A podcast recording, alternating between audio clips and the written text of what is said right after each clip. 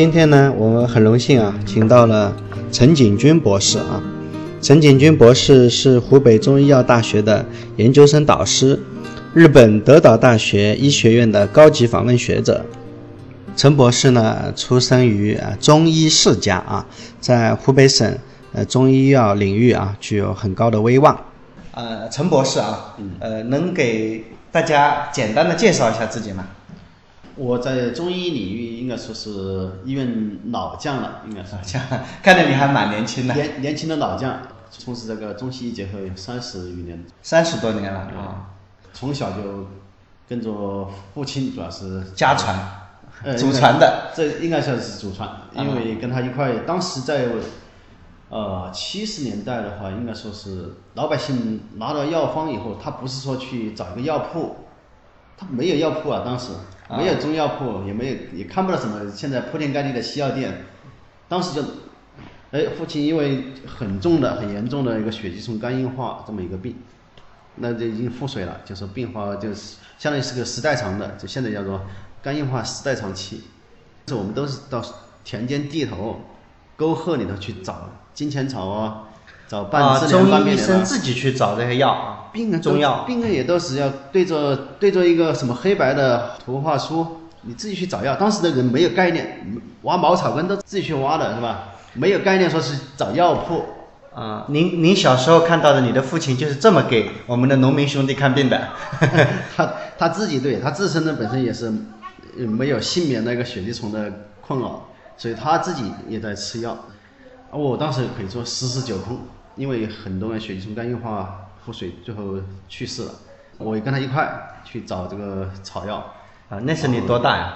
当时都是自己还可以说还没有认识书本的字呢，是吧？不识字，还不识字啊，你那时候不识字，但是你能识别那些中草药。因为对着图画书去找啊，啊然后跟他一块去辨别嘛，跟、啊跟着老父亲一块辨别。你老爸也是一个中医医生啊。呃，他应该算是一个郎中，后来陈博士，您自己到呃湖北中医大学去做了一个大学生，然后又考了博士，然后还去了日本留学，是吧？对，零八年零八年八月到了日本，啊，我就想非常想了解一下，那日本的中医医生啊，和我们中国的中医医生有些什么样的不同啊？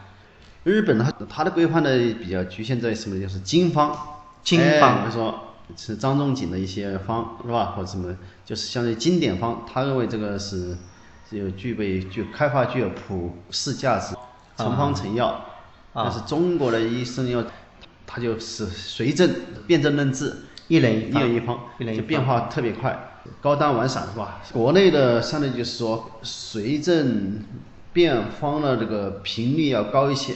是不是日本人也受这种工业化的这种影响哈？就工业化就要求规模化生产嘛，对对，统一模式，而且容易复制嘛。啊，对对，复制起来快，而且我听说现在我们啊、就是譬如中药这一块哈，就是基本上国际上没有中药这一说，基本上都是日本人的做在做中药。对中药这个说法实际上是中是相对于西的，我们一般说这是相比较而存在的，啊，对，中中就有中就是吧？中西结合、啊、有了西医才有中医这一说。呃，所以有些词汇叫中西合璧啊，所以说它是相比较而言的。嗯嗯嗯所以说实际上它没有也没有绝对的界限。嗯，你比如说有些像我们说像中药里头西洋参，哦，明显前面是西洋两个字。包括我们的很多哎，我们的麻黄这个药里头提到麻黄碱、麻黄就是麻黄素，哎，它实际上都成了按西医的理论在应用，所以把它称为西药了。实际上它所以有些东西中西药界限不是那么明确的。啊啊。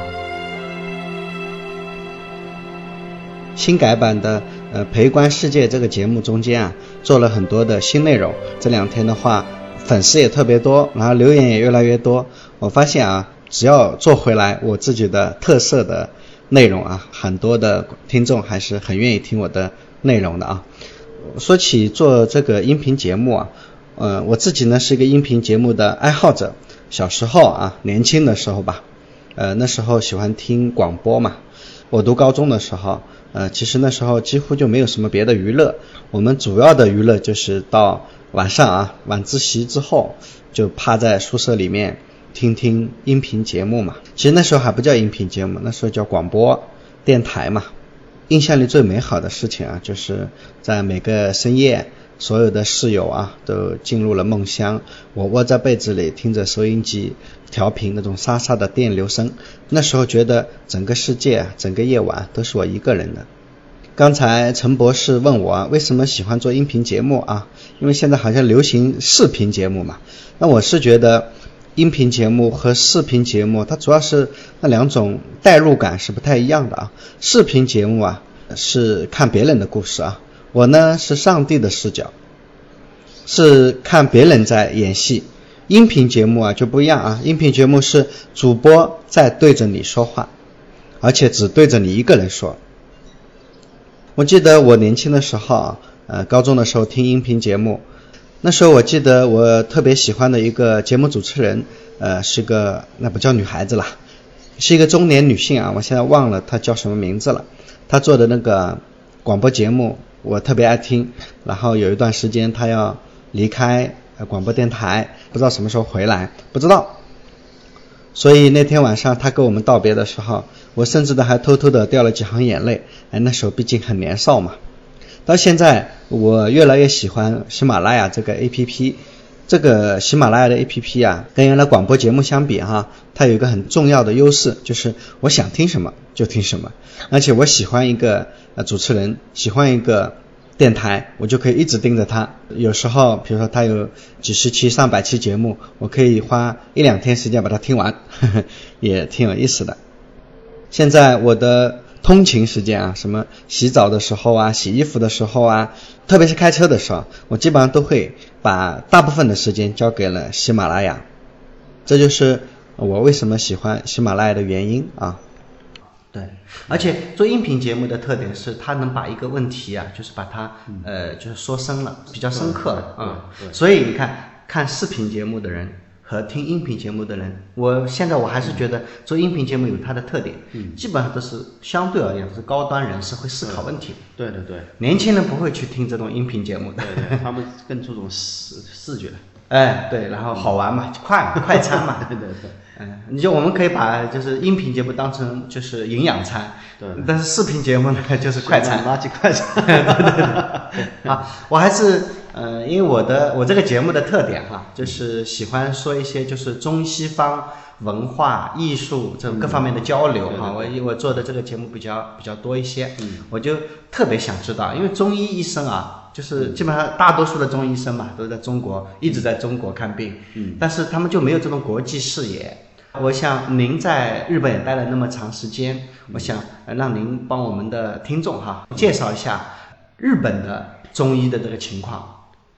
日本的就是刚才说了，就是药品方面的话，它更注重的是成方成药。嗯，哎，它的经典方，哎，经典方。另外呢，从职业的形式，那么说日本的。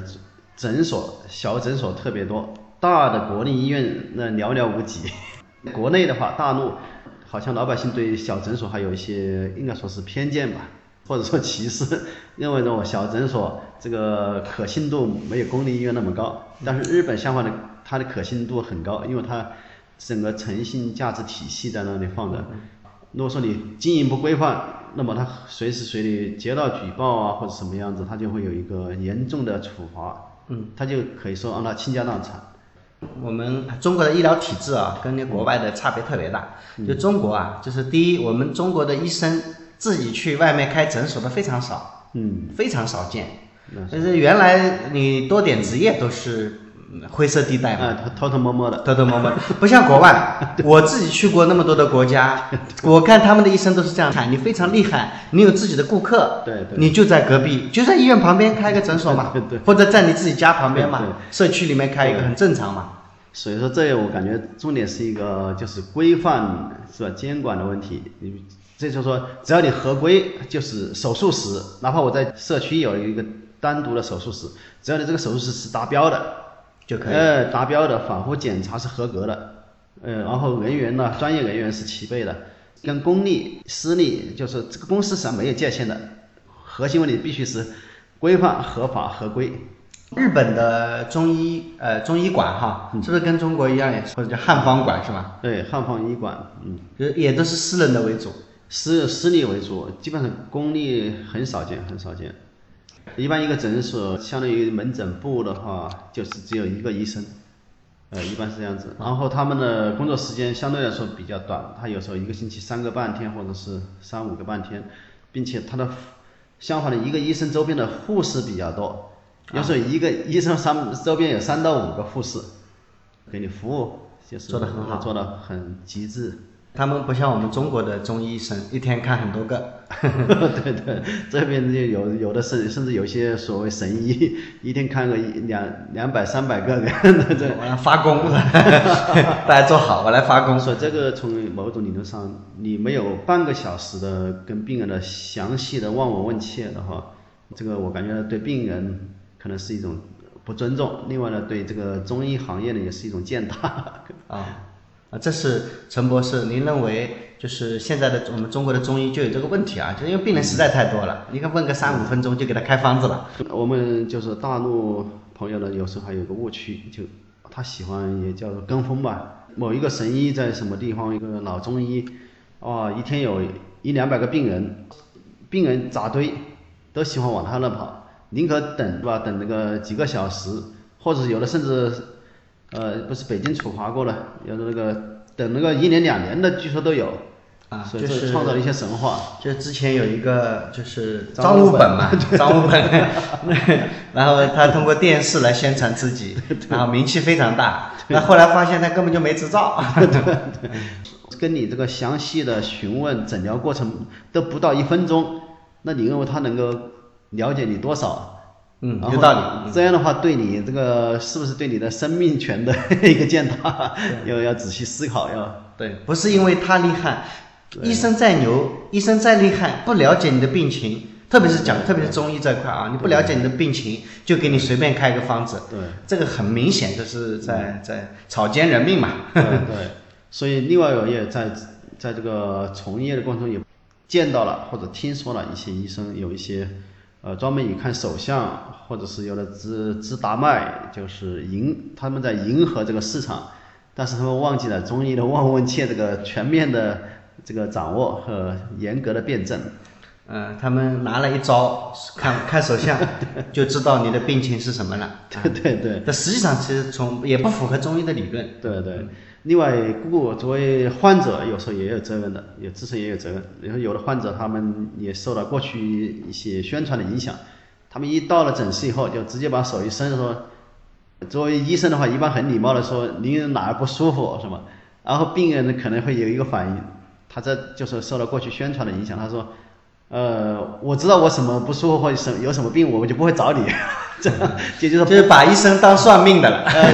对 对对，就是我不告诉你我有什么病，你看我，你觉得我有什么病啊？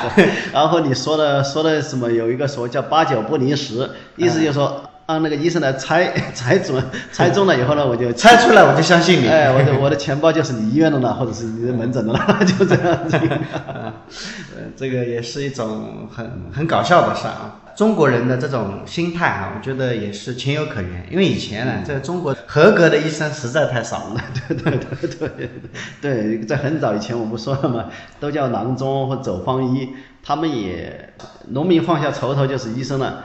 工人放下自己的用具，工具箱一丢就是医生了。而且他们确实也都是按照自己的经验来看。对对，他们然后也没有，其实也没有受过严格的全方面的训练。对对，所以说现在又有一种倾向，就是说一直强调哇，有很多人就喜欢忽左忽右，一下说哇，中医必须得师承，说什么院校教育那不合思维什么，但是有的人强调院校教育。嗯到底是院校教育好还是师承好？其实我们中国现在是在一个走在一个摇摆的阶段。对对对，有时候就是争论不休。实际上这个里头呢，我个人认为，院校教育和师承教育相结合是最好一条路。因为单纯的师承教育的话，一个人的时间精力是有限的，你跟师某一个人，那么他就非常局限。就是院校教育呢，它毕竟把古代医家各门各派都有系统的介绍。是这样的话，两者结合，基础比较好。呃，两者结合以后呢，院校教育呢打好这个理论基础，然后师承教育呢从某一个领域呢有深度发展，这样两者结合。现在我也听说了啊，就中国的就是原来就没在高校里面毕业的那些中医医生啊，现在可以通过师承的方式，通过一定的考试，也可以拿到中医的执照。我还有朋友是做这个生意的。哦，做这个生意，对 这个方面实际上呢，开办了很多培训中心，这个都对社会对中医发展应该是有。那应该也有很多您的学生吧，慕名而来跟着你来做师承吧？呃，也有也有跟师的，也有几个，但是也有的比较认真，有的呢功利性非常强，他不是为学习，他只想最后获得一个拿到一个执照，获得一获得一个通行证，或者我当时也跟他们有交流，我说你单纯是为了获得通行证。是，如果说你从医的话，那就有点草菅人命去了，是吧？但他们也有自己的定位，就打算呢，就是从事这个方面的管理工作，或者是那也可以。呃，对对，中医有些了解，这是当然是个好事。